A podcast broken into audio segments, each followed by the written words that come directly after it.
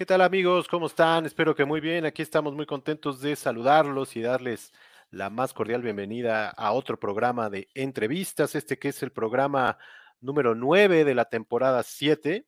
Eh, saludamos como es nuestra costumbre, buenas noches, buenas tardes, buenos días, dependiendo de la hora en que nos estén viendo o escuchando. Estamos transmitiendo a través de Facebook Live, de YouTube y de LinkedIn. Recuerden suscribirse al canal de YouTube, que es youtube.com diagonal C, diagonal entrevistas Omar. Eh, estamos también en Spotify, donde pueden escuchar y ver algunas de las entrevistas, porque eh, Spotify ya permite el formato de video. Eh, y estamos también en TikTok para que nos sigan. escríbanos, mándenos sus comentarios, saludos, recomendaciones. recordarles que este es un programa, primero que nada, para pasarla bien, para pasar un buen rato para conocer a nuestros invitados, aprender de lo que nos vienen a platicar y, por qué no, como decimos siempre, reflexionar en torno a ello. Y bueno, quiero primero que nada eh, agradecer a nuestros patrocinadores, a nuestro patrocinador. Ah, creo que no traigo aquí la, déjenme ver. Eh, bueno, ahí están viendo ya a nuestro invitado, pero les platico de nuestro patrocinador, que es eh, Tu Futuro es Hoy. Es un despacho de asesoría patrimonial y financiera, donde pueden encontrar planes de ahorro y protección, planes eh, para retiro, un seguro bien interesante para empresas que es deducible de impuestos. Y bueno, eh, escríbanle por ahí a Miguel Lira, que es miguel arroba tufuturoesoy.mx o eh, su WhatsApp, que es 5543 37 02 76. pídanle por ahí información y si nombran la palabra entrevistas van a tener por ahí eh, completamente gratis una asesoría financiera. Y bueno, el día de hoy tenemos un gran, gran programa, un programa por demás interesante. Vamos a hablar de muchas cosas, vamos a hablar de medicina, de hematología, de leucemia, de sus síntomas y tratamientos, eh, de la orden del Imperio Británico, de escritura, de pintura y de muchas cosas más. Y tenemos un gran, gran invitado que le agradecemos mucho que esté aquí, el doctor Alejandro Madrigal. ¿Cómo está, doctor? Muy bien, mucho gusto en saludarlos. ¿Cómo están? Muy bien, muchas gracias. Directamente desde Londres, Inglaterra. Así es. Donde lleva, me platicaba, 30 años ya por allá, ¿verdad? Sí, ya 30 años en esta ocasión. Había echado, había hecho una pasantía antes, previamente haciendo mi doctorado de otros cuatro años o sea que he vivido más tiempo por aquí que casi en ninguna otra parte de mi vida. Sí, ¿verdad? Pues le agradecemos, no sabe cuánto, eh, sabemos que está eh, con muchas cosas y, por eso el agradecimiento. Y bueno, yo quería empezar primero que nada, le voy a poner aquí una imagen. Eh, déjeme ver, aquí está. Felicitarlo primero que nada por esta pues la orden, ni más ni menos del Imperio Británico. Eh, quería que nos platicara, entiendo que por ahí le llegó sorpresivamente una carta donde le anunciaban esto. Eh, platíquenos, platíquenos cómo fue eh, que se enteró de que le iban a dar, ni más ni menos que la reina Isabel II. Sí, la, la orden del Imperio Británico, de most excelente orden del Imperio Británico, es algo que se estableció, aunque ya había la, caballería y los knighthoods desde hace mucho tiempo, la orden la estableció el rey George III para, em, pues, eh, em, ¿cómo se dice?, reconocer aquellos, sobre todo, por eso tiene mucho, mucha connotación militar, aquellos que fueron eh, al término de la guerra en 1917, de la Primera Guerra, que empezaron a, ser reconocidos, gente que habían sido héroes totalmente para el país. Entonces la Orden del de la más excelente es toda una, una congregación de gente pues muy distinguida que durante los años se han ido reconociendo por sus aportaciones, no solamente en Inglaterra, pero por sus aportaciones al mundo en diferentes campos. Sí. Eh, pueden ser hasta en el arte, en la escritura, en la escritura, en la medicina, en la ciencia. Deportistas veía, ¿no? Escritores todo esto, em, pues es muy, muy fácilmente asociado a estas gentes que tienen gran visibilidad, Elton John, este, Hamilton y otras gentes, pero por otro lado también hay muchos médicos eh, como el doctor em, Salvador Moncada y otras gentes muy importantes que, que se les han reconocido con esta orden. Y pues es todo un honor porque es un proceso muy complicado que lleva bastante tiempo. Esto hay que, alguien tiene que proponerlo, yo en mi caso no supe quién hasta después, eh, no sabe uno nada porque no está permitido que se le informe al, al candidato. Ok. Entonces esto requiere de muchas cartas de gente muy pues, reconocida en el terreno, Claro. una propuesta bastante larga, elaborada, que va después a varios comités, que va a una serie de comités de todo tipo de sentido, desde civiles hasta profesionales en el área, y después es reconocer, es analizada por el agente del primer ministro, en este caso fue, en mi caso fue Boris Johnson, y ya cuando todos estos pasos llegan y se seleccionan un grupo de gentes, entre ellas yo, se le propone a la reina a través de Boris Johnson eh, los, los seleccionados. Y ella todavía hace un proceso más de selección. Yo Ok. tuve la fortuna de que fuera ella todavía la que Sí. me aceptó. Eh, la carta llegó como, como dices, por allá de, de, de, um, como finales de, de abril, principios de mayo, donde se me decía que la reina, la reina anuncia su, su, su lista de honor, ahora en rey, en dos ocasiones, era durante su cumpleaños, que ocurría el 2 de junio, y la otra es en diciembre, a fin de año. Ajá. Entonces, eh, en esta lista de honor del 2 de junio era donde me iba a nombrar. Y en esta carta que de repente estaba yo trabajando aquí en la, en la casa ese día y mi esposa estaba junto a mí, oí el correo, no le puse atención, cayó las cartas ahí como entran por el buzón. Y ya me acerqué a ver qué era porque fui a, a otra cosa y vi un sobrecito ahí muy bonito, amarillo, eh, y lo abrí, pues para mi sorpresa, decía que pues la reina después de un proceso muy específico de selección se me otorgaba ser eh, Officer of the Most Excellent Order of the British Empire, que por mis contribuciones en el área de, de la ciencia, de hematología, de la educación a estudiantes, a, Ujú. a promover la salud en el mundo. Y esto pues me, me, pues me llenó de inmediatamente de emoción. Mi esposa y yo incluso ese día abrimos una botella de champagne Claro. y, y fue un momento muy agradable, pero ahí nos decían que teníamos que mantenerla bajo embargo. Ellos dicen hasta el 2 de junio. Mm. Claro. No se puede hacer nada. Puede uno contactar incluso la prensa, pero con un embargo y ellos no pueden Mm. publicar nada hasta que se publique en el diario oficial Ok. el 2 de junio. Y esto ya pues se ocurrió y después de eso pues vino la, la, la espera y el 2 de, ya lamentablemente la reina falleció. Primero Sí. fue un jubileo que fue muy glamoroso, luego lamentablemente pues los funerales que también fueron con una pompa y circunstancia como lo hacen los ingleses muy especial. Y ya después eh, la princesa Anne en, en, en Buckingham Palace me concedió la, la medalla y me Que eso fue en diciembre, ¿verdad? 2 de, el 15 de diciembre. Además, eh, me dieron el título firmado, pero ahí sí viene firmado por la reina. Yo creo que de las Ah, mire. cosas que hizo ella.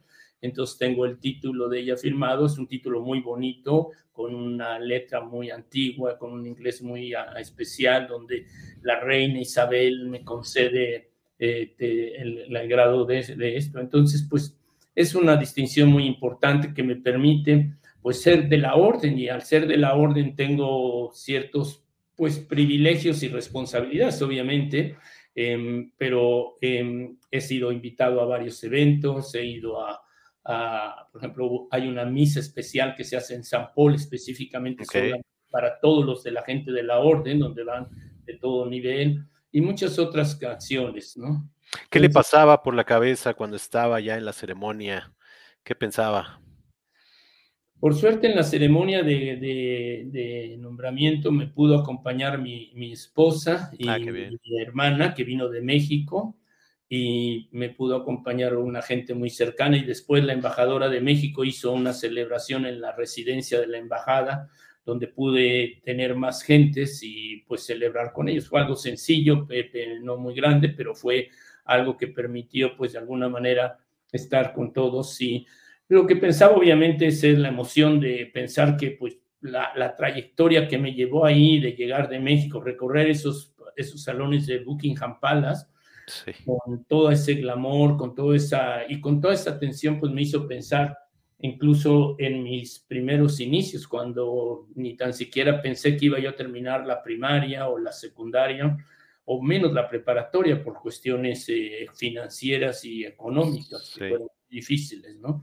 Y después, pues toda una trayectoria de resiliencia que me llevó a, a hacer muchos logros y tuve mucha fortuna de caminar con gigantes, entre ellos mis estudiantes y otras gentes que me, que me proyectaron mucho y durante este tiempo pues hemos logrado muchas cosas. Este reconocimiento viene como consecuencia de muchas actividades que he hecho en mi vida ¿no? y en mi trayectoria. Que quizá podamos hablar sobre ellas aquí. Sí, sí, sí, yo quería hablar de ello en un momento. Eh, quiero hablar de, lo que mencionaba usted, de su infancia y su trayectoria. Quería ahorita empezar un poco con lo que mencionaba usted hace rato, la hematología. Creo que no mucha gente eh, conoce el término y me gustaría que usted eh, pues nos platicara qué es la hematología, qué estudia de manera muy general. Eh, hematus viene de la sangre, es la palabra sangre y logía pues es el tratado, ¿no? O sea, el tratado de la sangre, el estudio de la sangre, hematología estudia todas las enfermedades asociadas con la sangre, pero la sangre es un sistema, casi podríamos decir un órgano enorme que em, tenemos y que juega un papel vital en nuestros eh, organismos. No solamente la sangre, son los linfáticos, son las venas, son las, los ganglios, son las arterias, son toda una serie de de elementos y la capacidad de con ello, pues tener una, una vida llena de homeostasis si estamos en forma normal. Nosotros producimos diario millón, billones de células, bueno, millones a la americana, mil millones de glóbulos rojos. Diario producimos aproximadamente 400 mil millones de glóbulos rojos.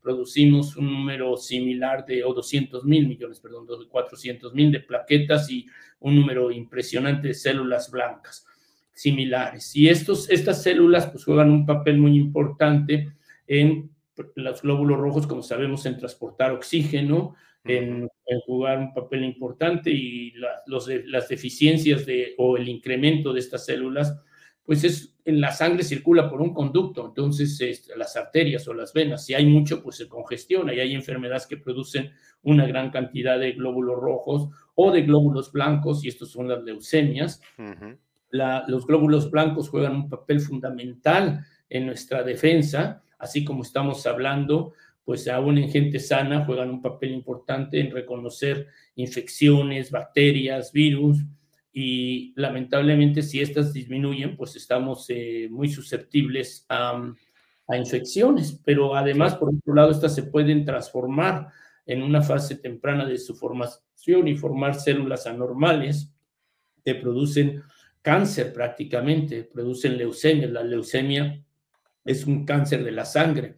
Y estas células circulan anormalmente, ya no maduran, desplazan la producción de células normales y las células de la médula ósea, donde se producen estas células, ustedes han visto cuando uno come un hueso de pollo o algo, bueno, no lo come, pero cuando uno parte un hueso de pollo, uno el, el tétano que le llamamos nosotros, ¿no? Esa zona y media la, es la médula ósea donde hay un nicho ahí donde las células de la que forman las, la sangre, que se llaman células madre, que tienen la capacidad de ser lo que llamamos totipotenciales, tienen la capacidad de diferenciarse en otros. Y aquí traía un diagrama muy, muy sencillo. Muy sencillo, muy bien. Ustedes ven el hueso, ven en medio la, pues la, el nicho vascular rojo que ven ahí, de ahí salen estas células madres que forman como se pone ahí los glóbulos blancos, los glóbulos rojos, las plaquetas.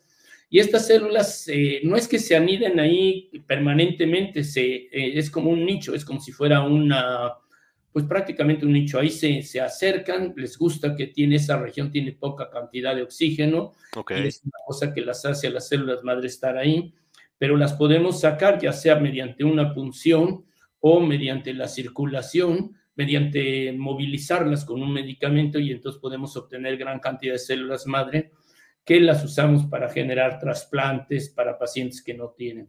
Entonces, estas células en forma normal, como está ahí la, imagen, pues tiene la posibilidad de producir células normales, pero también puede diferenciarse a una célula normal. Y esto produce pues las células cancerosas que llevan ahora a que todas las otras células que están a la izquierda se eliminen y una gran cantidad de células cancerosas circulan en la sangre. Hay muchos tipos de leucemias, hay tipos de células que producen cierto tipo de, leucemias, algunas de ellas las podemos tratar, otras no. Tenemos una serie de leucemias que le llamamos linfoblásticas, otras que le llamamos mielocíticas, o sea, linfoides y mieloides, que son dos líneas, ahí están, miren muy bien. Aquí le tenía, sí.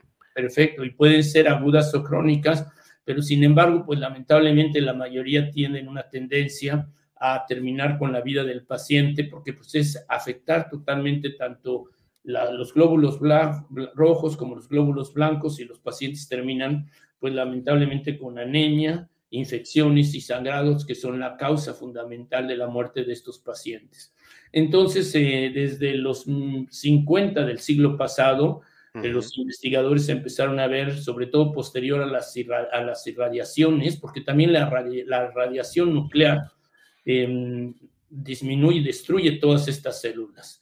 Y, todos estos accidentes nucleares se acompañaron a que estos, los sobrevivientes, que estaban a un perímetro bastante amplio de donde fue la, el núcleo de la explosión, pero estos pacientes de repente dejaban de producir células sanguíneas y se morían pues prácticamente en estados de, ah, de sin células en la circulación. Y todo esto, pero no había, entonces la, mueren de, de, depresión de oxígeno porque no hay células que las transportes, de infecciones o de sangrados generalmente. Entonces esto llevó a que hubo un intento de, de rescatar a estos pacientes con células madres obtenidas primero de otros donantes. Los trabajos de Donald Thomas, por los que él obtendría el premio Nobel en los 90, fueron fundamentales en Seattle, pero hubo otras, otros pioneros que hicieron lo mismo en Francia, en Inglaterra, que trataron de reemplazar las células eh, madres de, de, un paciente con un injerto. Al principio estas se extraían a esta, o sea, lo que se hace... Por aquí tenía los tratamientos, si nos puede explicar a muy grandes rasgos. Sí, rápidamente la quimioterapia. Nosotros sabemos que cualquier irradiación, eh, eh, quimioterapia, radioterapia, como le querramos llamar, eh, que están ahí las dos, bueno, la quimioterapia y la radioterapia son diferentes. La quimioterapia usa productos mm, sintéticos que en teoría reemplazan el DNA, que es la parte que forma la parte de todas las células, se está continuamente formando, en la, sobre todo en células que se dividen muy rápido, como las células de la sangre. Y para eso usa ciertos elementos, que son los cuatro elementos que permiten uh, formar el DNA, ¿no? Los, las cuatro letras, la ATGC, que forman las, la, la, la, cadena de DNA, la estructura, que es como una escalera, le llamamos la doble Y estos elementos, en la quimioterapia lo que hace es reemplazar algunos de estos elementos con productos que no son, vamos a decir, eh, propios. Es como si hiciéramos una escalera con escalones de azúcar, por decir algo. Entonces se rompen. Entonces esto hace que las células al formarse formen DNA mal o, equivocado, que ni lo formen prácticamente. Hay varios elementos y quimioterapia que da diferentes niveles, no, no, puedo entrar en detalle en ello, pero lo que tratan de hacer es que estas células, sobre todo las células que se dividen muy rápido, que son las células cancerosas, eh, llenen de errores y, y se destruyan. Y lo mismo hace la radioterapia. La radioterapia, al infringirse en una zona o en unas células, sobre todo en ganglios linfáticos, en otras zonas para, para ciertos tipos de tumores como los linfomas, que son eh, cánceres también de leucemias, o vamos a llamarlo así, que se producen de los órganos linfáticos. Los órganos linfáticos juegan un papel muy importante en las defensas y en la inmunología, y ellas pueden en un momento dado el sistema linfático producir linfomas, células anormales, que producen y proliferan. Esto ha llevado pues al, uso de estas terapias que se dirigen hacia estas células para, para llevar.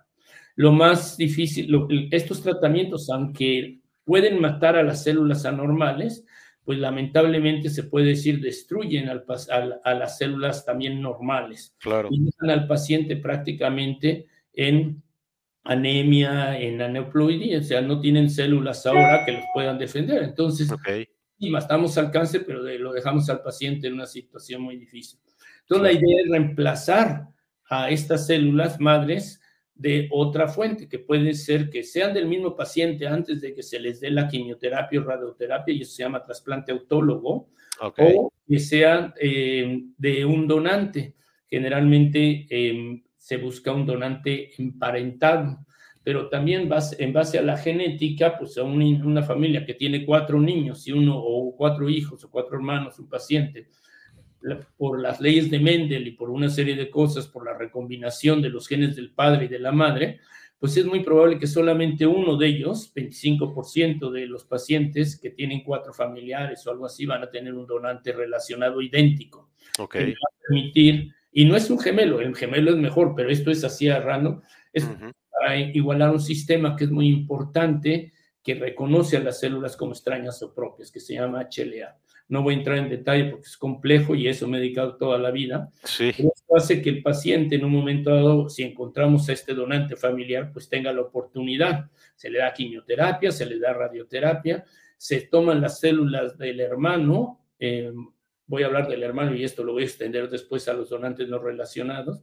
Se- Ujú. ¿Cómo se toman estas células? Pues inicialmente lo que se hacía era se tomaban células extrayéndolas sobre todo de la cadera, con una jeringa se pues, hacía una punción para extraer, llegar a la zona esta del tuétano, como llegaríamos a la médula ósea, y hacer, es un sistema casi vascular, lo que saca uno de ahí es eh, con una jeringa, es sangre, y esto se va poniendo en una bolsa de transfusión, y esta lleva una gran cantidad de células madre que se le ponen al paciente, estas células circulan en Ok. la del paciente y se van a la médula ósea del paciente, empiezan a proliferar y estas células después ya reemplazan, o sea, rescatamos al, al sistema hematopoyético con un donante, en este caso el hermano. Sin embargo, como le digo, las circunstancias de encontrar un donante relacionado son muy bajas.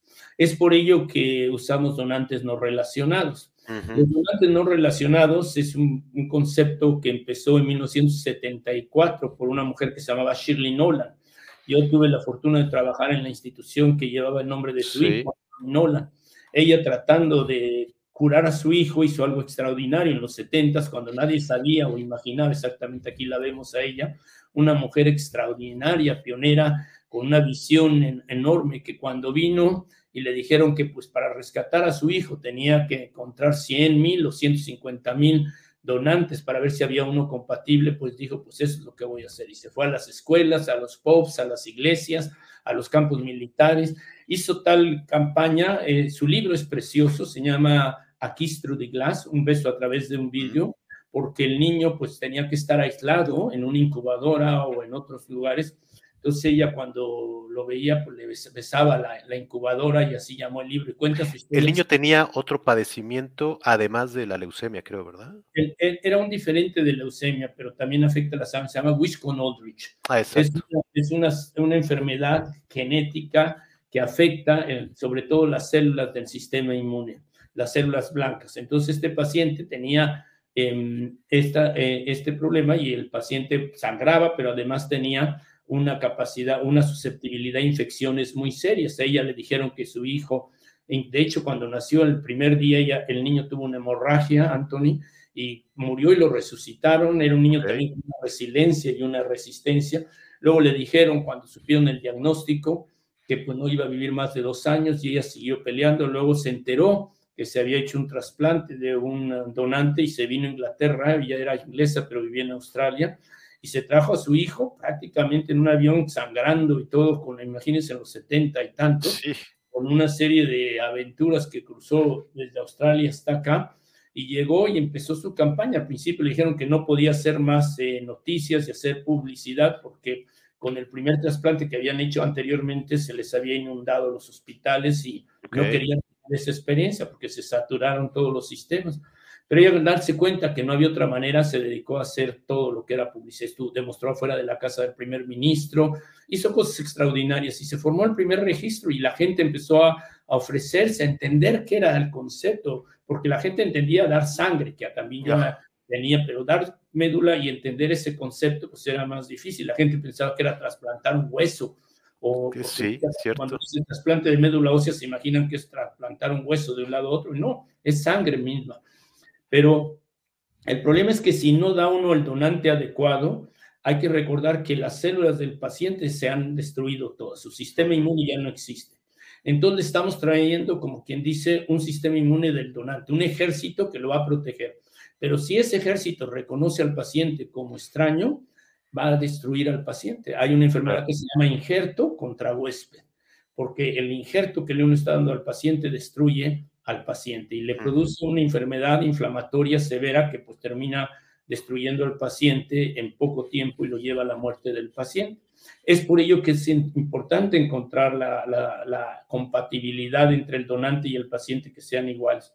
Y pues esto empezó muy básico cuando ella estaba haciéndolo, tratando de encontrar donantes, pero aún así no se encontraba ningún donante. Anthony muere en 79, para entonces el registro ya había proveído cuatro o cinco donantes, no me acuerdo bien, y, y, empezó el registro y actualmente gracias a lo que ella inició y a lo que yo me dediqué y muchas otras gentes, yo he dado la vuelta 85 veces al mundo, he estado en todos los países tratando de que haya registros, abriendo, educando, mostrándoles cómo, y gracias no nada más a mí, obviamente hay otras gentes que hemos hecho lo mismo, pero gracias a otros pioneros también en Estados Unidos, en Latinoamérica, incluso en México, pues hay actualmente más de 40 millones de donantes en el mundo.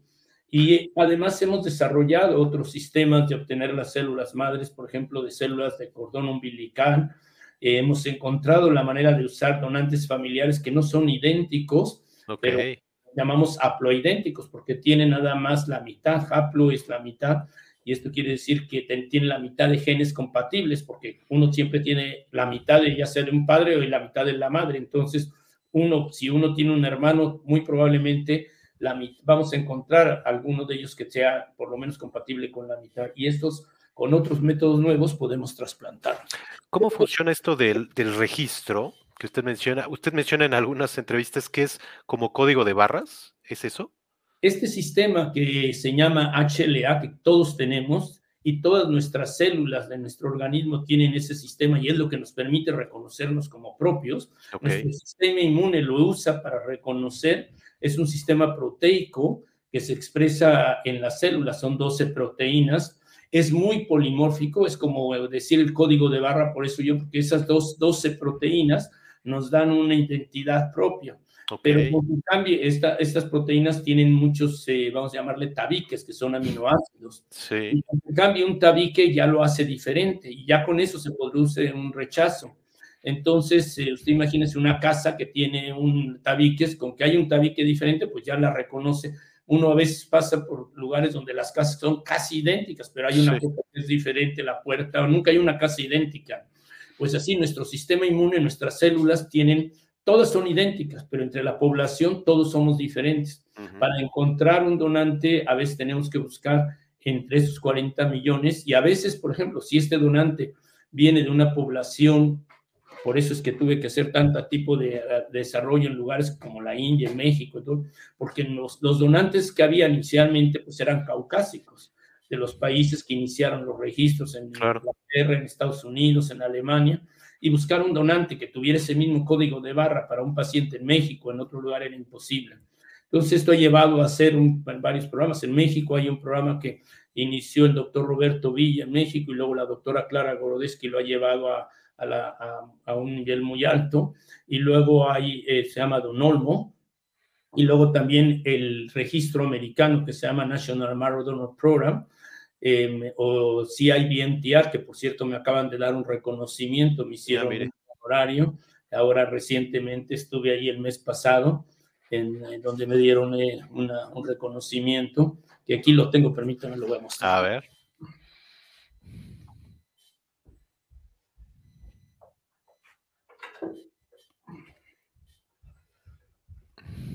Tengo varios de estos, o sea, de, tengo tres honoris causa y varias cosas, pero este, este, que ven aquí dice CIBMTR Center for International Blood and Marrow Transplantation Research 2023 Distinguished Service Award honoring profesor Alejandro Madrigal, lo voy a traducir por sus servicios y, y, dedicación al, al Center for CIBMTR y su dedicación para avanzar en el terreno de la hematología y del el trasplante de médulas de células madres y eh, su liderazgo en promover el uso de células madres transplantation alrededor del mundo.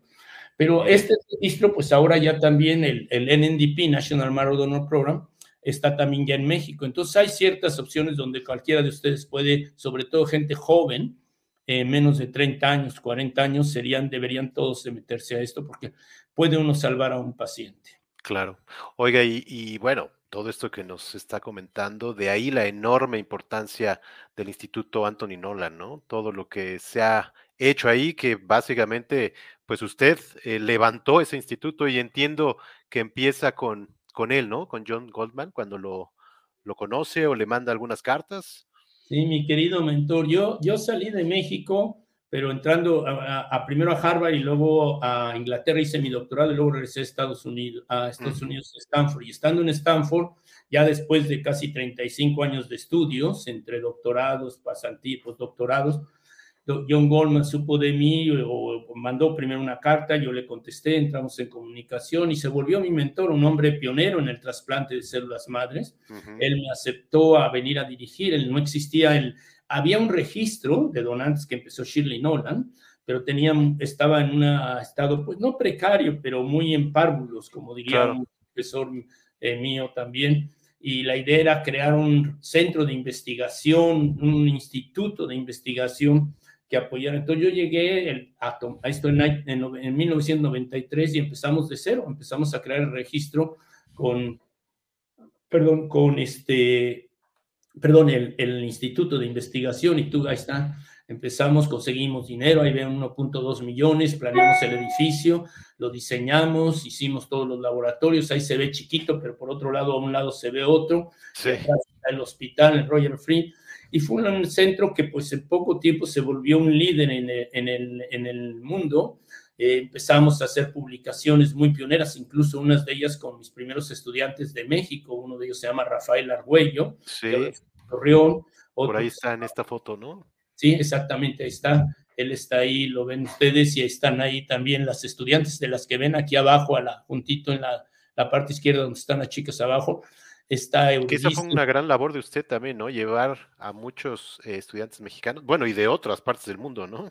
Sí, tuve la fortuna de que de alguna manera lo que empezamos eh, abrió el interés y pues yo pude conseguir fondos y felos y becas de tanto de Inglaterra como de Estados Unidos y de México y empezamos a apoyar a estos chicos. Hay una chica ahí de Venezuela, hay gentes de México, Alejandra Solachi, que se ve a la izquierda abajo, Isabel Pérez, que está a la derecha. Todas ellas eran tenía gente de Alemania, bueno, tuve más de sesenta y tantos de grado y más de ciento y tantos visitantes de todo el mundo, que luego los apoyaba yo a que regresaran a sus países y crearan, como Rafael, por ejemplo, un centro de excelencia en Torreón y otras gentes en, en Argentina, en otros lugares, en la India, aquí lo ven a Rafael, uno de mis mejores estudiantes y un líder actualmente en, la investigación genómica, sobre todo. Con él publicamos uno de los métodos, un artículo muy importante que se patentó, un método que se patentó que se, llama, se llama RSCA, que trajo 1.5 millones para la investigación al instituto y varios, varios fenómenos que nos permitieron ahí generar varios trabajos. Ese se publicó en Nature Genetics y el instituto pues ha publicado más de mil y tantos artículos. Yo personalmente tengo más de 500 artículos, pero en revistas muy importantes, que es lo importante, como Nature, Nature Genetics, PNAS y AXMEN, porque los trabajos que hacíamos, y muchos de ellos gracias a estos estudiantes tan extraordinarios que he tenido, y colaboraciones, colaboraciones a través de todo el mundo, pues hemos publicado en Lancet, en todas las revistas, se puede decir, importantes de medicina, y nos ha permitido avanzar el campo, avanzar el terreno, hacer innovaciones para que los trasplantes sean más efectivos y para explorar la posibilidad de que no tengamos que usar trasplantes, que podamos darle la vuelta a eso y hay métodos actualmente que se están innovando que permiten dirigir la respuesta del sistema inmune que ha fallado en los pacientes em, o retomando las células del mismo paciente y modificándolas, ahora cargándolas, lo que yo llamo un lethal weapon, un arma destructiva, claro. que genéticamente las modificamos y se le traen de regreso al paciente. Y estas células ahora, que son los mismos glóbulos blancos, se le infunden al paciente y esta terapia se llama CAR T-Cell, que está revolucionando la, la, medicina en el mundo, en particular en leucemias. Todavía no tenemos la capacidad de usarlas en cáncer sólidos también como uno quisiera, aunque ya hay estudios bastante prometedores con cáncer de ovario, con cáncer de pan, con, incluso con, con cáncer del sistema nervioso. Y yo estoy explorando ahora un proyecto que si funciona también nos va a ayudar mucho en ello. Sí, ni más ni menos 27 años estuvo en el Anthony Nolan eh, haciendo todo esto que nos comenta que la verdad, híjole, muchas felicidades por todo eso. Entiendo que se retira del Anthony Nolan en 2020, ¿verdad? En plena pandemia y justo para empezar este otro proyecto, ¿no? Que le llama usted Los Siete Magníficos. Exactamente, sí. Y ahí tengo gente, como usted lo pone, de Barcelona, de, España, de Madrid, tengo del CECI, que es de Madrid, de, Alemania, em, del Reino Unido conmigo, de, de Italia. Y pues con estos grupos estamos tratando de desarrollar una plataforma que nos permita ahora, como le digo, dirigir, modificar estas células en larga escala que nos permita producir lo que llamamos off-shelf, como quien dice que estén disponibles y que estén cargadas con estos lethal weapons y que se las podamos dar al paciente directamente y que reemplacen las terapias de CAR T-cell que son muy costosas, muy laborosas y muy selectivas. Un tratamiento actual con estas CAR T-cells cuesta 300 mil, 400 mil dólares para un paciente, entonces no se lo podemos ofrecer a muchos, a muchos pacientes y lamentablemente pues hay pacientes que se nos están muriendo en México, niños que pueden ser salvados y otras gentes que ahorita tengo un caso de un paciente que está en el infantil de México y que me ha estado contactando, estamos tratando de conseguirle unas medicinas, así es que quizá luego apelamos para que también se le apoye, porque claro. pues, estos cambios que ha habido de salud en México y algunas otras cosas, este niño se nos va a morir si no le conseguimos medicinas, entonces tengo que trabajar para ver cómo, ya lo contactaré para que me apoyen ahí para ver cómo, porque estas cosas se tienen que hacer, todos tenemos que tener un compromiso. Desde aquí de Inglaterra hay gente que lo está apoyando a este chico, pero ya no pueden apoyarlo así, son gente altruista, que sabiendo que este niño se nos puede morir está ahí. Entonces tenemos que hacer todos algo, todos tenemos que comprometernos socialmente para hacer que este mundo sea mejor y mucho de ellos es salvar a los pacientes. Uno cree que es una gente pues puede decir, ah, es un niño que, pero cuando nos tocan a la puerta y es a uno mismo, o es a un familiar, que es lo peor, a un hijo, a un hermano, entonces ahí está. Entonces tenemos que avanzar el campo para hacer que, pues, la mayoría de los pacientes que se pueden salvar tengan acceso a ello. Claro. Oiga, doctor, ¿cuál es la incidencia eh, en el mundo y en México? Estaba leyendo que en México está aumentando los casos de leucemia. Sí, sobre todo infantil, la leucemia infantil, sobre todo está incrementando mucho, los tipos de leucemia infantil están incrementando bastante. ¿Se sabe por qué? ¿Perdón? ¿Se sabe por qué? La razón. No se sabe, hay, pueden ser varios factores que están asociados, pues quizá a contaminaciones o hay factores que la leucemia como tal no es genéticamente, o sea, no se hereda. Okay. Hay algunas variedades que se asocian a mutaciones que se encuentran más frecuentes, pero generalmente la leucemia no es genética, no hay que considerar que una familia que tiene un hijo el otro lo va a tener, pero lamentablemente la frecuencia sí está en incremento y se está viendo muy alto en México y pues lamentablemente muchos de estos pacientes no cuentan con recursos para ser tratados, ni sus familias, ni con instituciones que le apoyen. Incluso las instituciones pues están limitadas en el repertorio de medicamentos. Por ejemplo, en México no, en la ciudad, en todo México, no hay un paciente que haya sido tratado con estas terapias de CAR T-cells, cuando el 75% de los niños que van a morirse por estas leucemias, en otros países como España, Inglaterra, se les ofrece esta terapia. Y 75% de estos pacientes que de alguna manera se les podía prevenir su muerte con estas terapias, no lo hacen.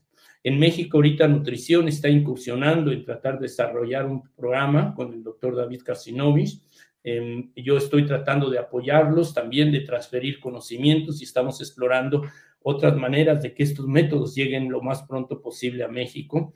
Pero sí tenemos mucho que hacer. Sí, claro. Oiga, y en el mundo, eh, ¿qué lugar ocupa la leucemia con otros tipos de cáncer? Es, es difícil compararlo porque es por edades y por tipos de, de, de, pero la frecuencia de leucemias puede ser uno en 100 mil individuos, pero está incrementando varía, o sea, hay diferentes tipos de leucemias, de linfomas, pero enfermedades de esta naturaleza pues pueden llegar a ser tan altas como 3-5% de, del 100.000 individuos. O sea, quiere decir que no es mucho si ustedes piensan que México tenemos cuántos millones de habitantes.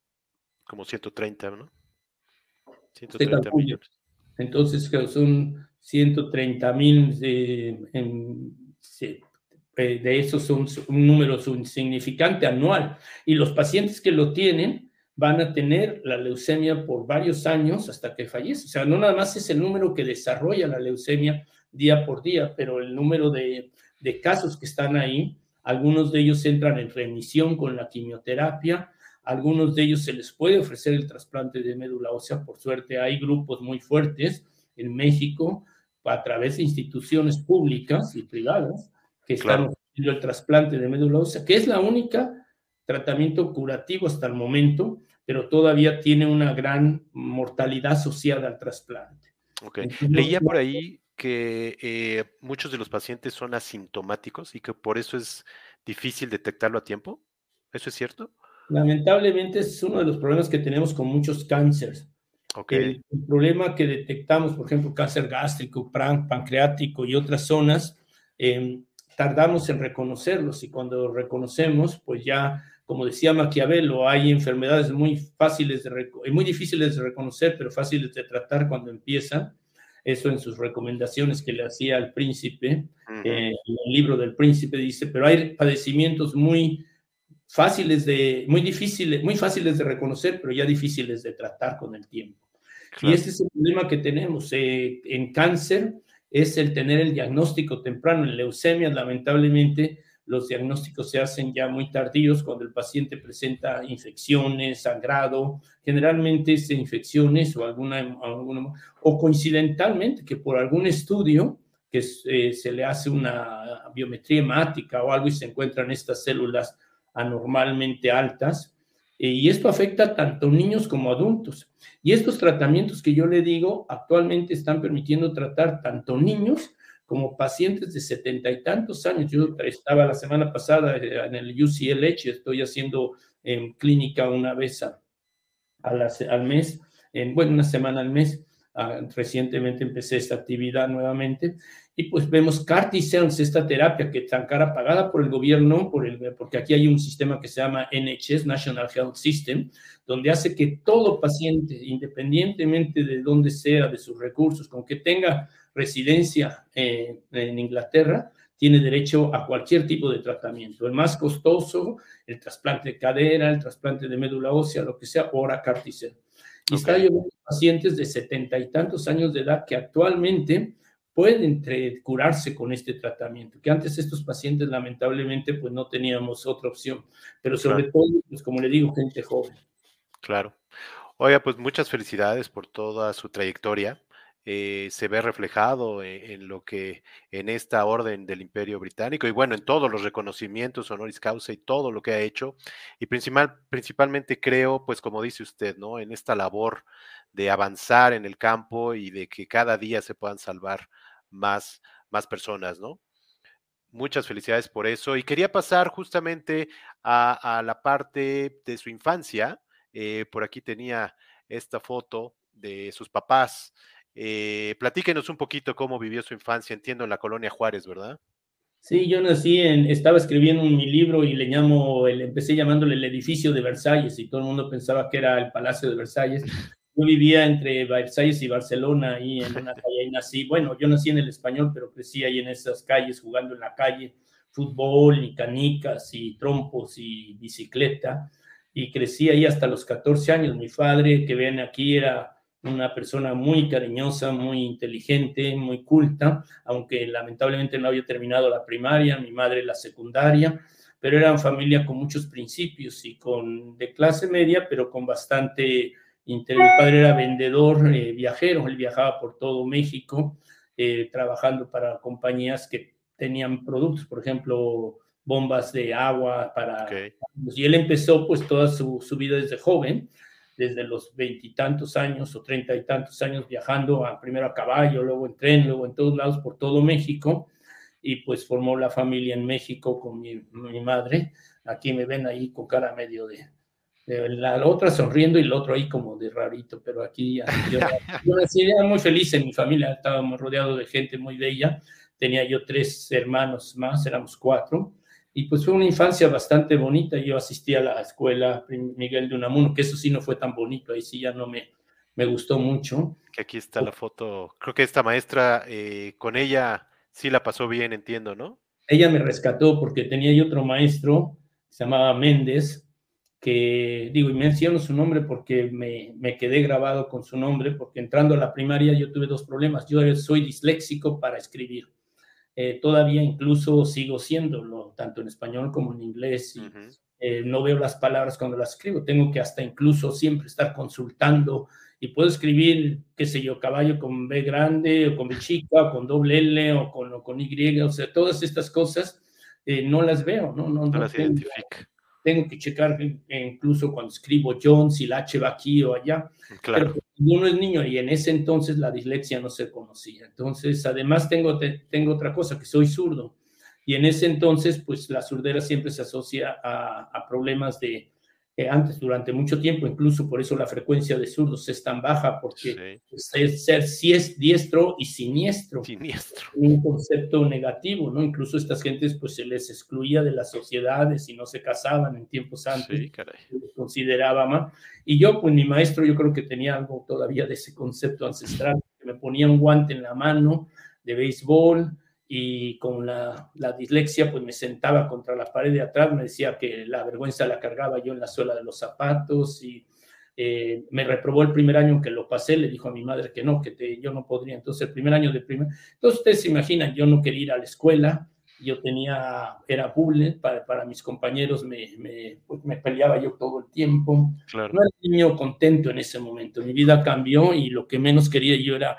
Eh, primero lo que más quería ir era a la escuela porque mi hermano le iba muy bien, era muy listo y todo, y quería yo, era mi hermano un año mayor, pero ya cuando vi eso, pues yo durante, desde ahí fue una, un calvario prácticamente en la primaria y luego la secundaria muy similar, sobre todo para mis padres, porque pues las calificaciones nunca eran suficientes, tenía que, que tomar cursos extras, tenía, sobre todo en estas dos materias, eh, en, en gramática, y en inglés o cuando en las primarias empezaron en preparatoria, en secundarias, y pues esas cosas me iban muy mal, entonces, este, en la historia y eso sí tenía yo, tengo muy buena memoria, eso sí, puedo a, a leer un libro y casi, casi memorizarlo, un poema, todavía me acuerdo de poemas y casi me acuerdo de las páginas cuando leo un okay. libro.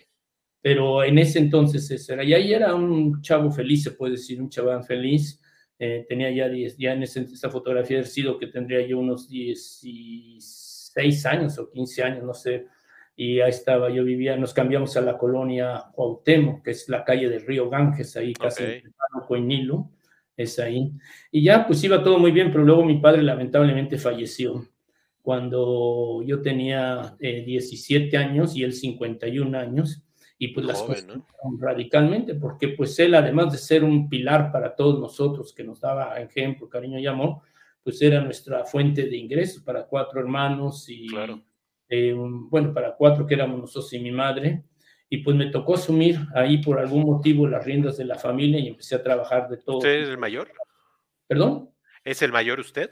No, mi hermano es mayor y mi hermano empezó a trabajar también Okay. y yo empecé a trabajar entre los dos, ahí íbamos, pero por alguna manera yo tomé una, un papel más, se puede decir, como de, de líder familiar ahí. Ajá. Mi madre se, vio, se vino muy abajo con la muerte de mi padre y moralmente sobre todo, pero siempre siguió con su cariño hacia nosotros, una mujer muy, muy bella hasta que falleció. Y este, y pero todos apoyamos, mis hermanos empezaron a trabajar todos, pero pues era ya que de que decía yo, pues se acabó todo, pero tuve la fortuna, como yo digo, de que aún a pesar de que yo andaba vendiendo de aquí para allá y me preguntaba qué, yo digo que la medicina vino a buscarme. Y tuve la fortuna. Esta poesía, ¿no? De, de Pablo Neruda. Exactamente, a ese poema de Pablo Neruda que describe cómo la poesía lo viene a buscar a él, que es muy bonito, porque dice, fue esa edad que llegó la poesía a buscarme, no sé, no sé de dónde, si salió de invierno, de río. Yo digo que así salió la medicina a buscarme. Un día yo venía ya desesperado, preguntándome qué iba a hacer, venía ahí con una maleta llena de todo lo que vendía, de puerta en puerta o de donde fuera, casimires, zapatos hechos a la medida. Y de repente, ahí en una calle de Conte, en camino a, a casa, eh, muy noche ya y cansado, dije yo, voy a ser médico, esto es lo que voy a hacer. Y ya a partir de ahí ya nada tuvo, pudo pararme, o sea, ya de ahí fue un sueño. Que, ¿De dónde habrá venido? Eh, familiares no tiene médicos, ¿verdad? No, no, no, yo fui el primero durante muchas generaciones de que me gradué, ningún, mi hermano no se, lamentablemente no terminó arquitectura, mis hermanas hicieron estudios de secretarias, muy, muy importantes, siguieron y son exitosos en la vida. Bueno, una de ellas lamentablemente falleció reciente de cáncer, que me ganó. Cáncer, ¿verdad? Y este, pero sí, este, yo fui el primer profesionista, se puede decir, en, en, pues casi en toda mi familia y durante mucho tiempo. Entonces fue esta parte que empecé, pero me costó mucho trabajo porque yo tenía que trabajar y estudiar.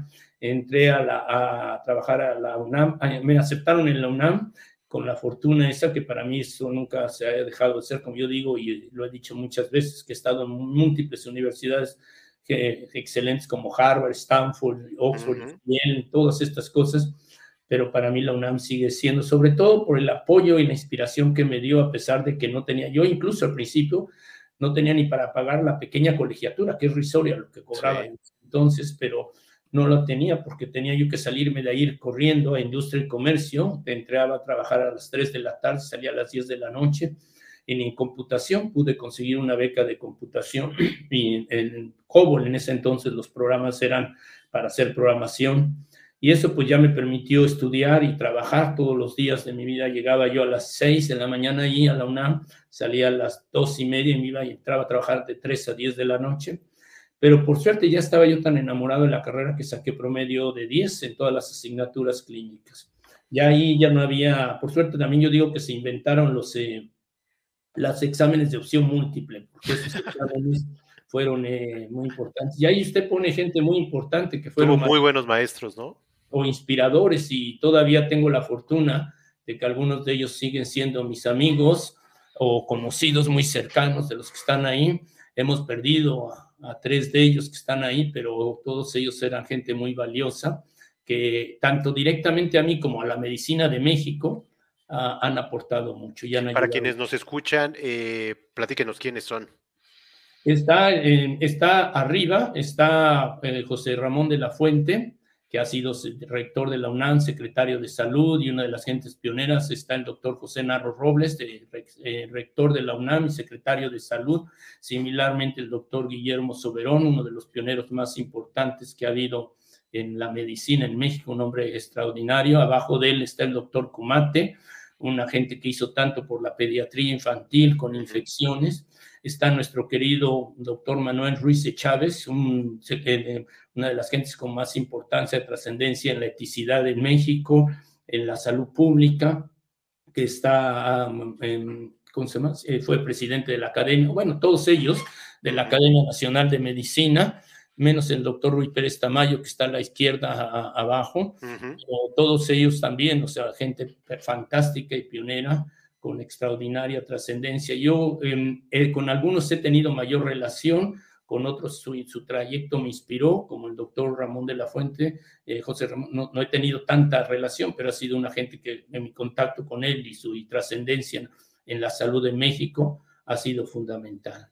Claro. Y bueno, ni más ni menos que eh, decide, estando en la UNAM, pues que quiere ir nada más y nada menos que a Harvard, ¿no? Eh, platicando creo que con un maestro, ¿no? Sí, un día le dije a un maestro que, que, me dijo, ¿qué vas a hacer? Le dije, pues quiero ir a la mejor universidad del mundo y se rió. Me dice, ¿así? ¿Cuál es? Y le, me le digo, pues no, no, no sé. Me dice, Harvard. Le digo, ah, voy para allá. Y se rió incluso porque me dijo, Alejandro, no tienes ni para comer, te estoy invitando el único bocado que has comido. Traes agujeros en los zapatos. Yo le ponía periódico al zapato. Ok. Como recorría tanta calle vendiendo y todo el camino trabajando, y me dijo, este, ¿y vas a Harvard? Le dije, voy a Harvard. Y de ahí ya me dediqué a hacer todo lo que le, él mismo le dije, ¿qué necesito? Y me dice, yo no lo sé, pero me imagino que tienes que sacar las mejores calificaciones, pasar los exámenes de, de, de, medicina de Estados Unidos, conseguir becas o lo que sea. Y dice, pues todo eso. Y empecé a bombardear a estos dos hombres que están ahí, Barud Benacerrat, premio Nobel, en esto del trasplante, él descubrió las proteínas que, pero bueno. Que él era venezolano, ¿verdad? Él era venezolano, había eh, y, creció en Venezuela, y luego creció en Francia y en Marruecos, eh, de familia también, y era una premio Nobel. Y tuve la fortuna de que pues le empecé a escribir, escribir, y sobre todo al profesor Edmund Yunis, que está abajo. Él es libanés, pero nacido en Colombia, y con un gran cariño, es un hombre del renacimiento extraordinario, todavía está vivo. Es poeta eh, también, ¿no? ¿Eh? Poeta también este escritor, es, es, una gente extraordinaria, con una percepción. Los tres años que pasé y medio en Harvard con, bajo sus tutelas, para mí fueron inolvidables porque música, discutíamos sobre Beethoven, sobre literatura, sobre todo. Es una gente que me enseñó, me abrió muchos caminos, me apoyó en mi proyecto Y ya de ahí, después de tres años y medio, quise yo hacerme el doctorado y también empecé otra, otra trayectoria importante. Pude tener la fortuna de que le escribí a, Lady Bodmer. Bueno, esto es Harvard. Esto es Harvard.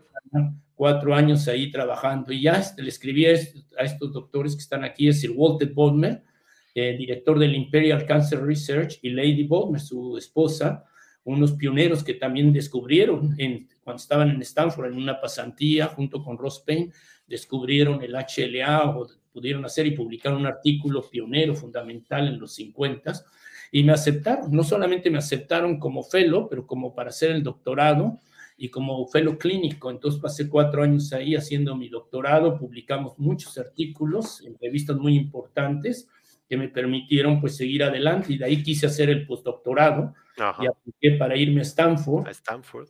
Y también ahí fue también otra, otro, uh, otro ah, bueno, aquí. Eso, y me fui a Stanford y luego ya de ahí a los cuatro años fue cuando ya me ficharon, se puede decir, para venirme a dirigir y ahí ya me dieron el, me hicieron profesor titular con una cátedra muy importante, la silla que se llama Víctor Hofran, el profesor Víctor Hofran era uno es, es, uno de los pioneros en hematología y me dieron su silla, como le dicen aquí, me hicieron profesor titular y tomé la cátedra en el Royal Free Hospital y en UCLH y dirigí el departamento de Antoninola. Exacto.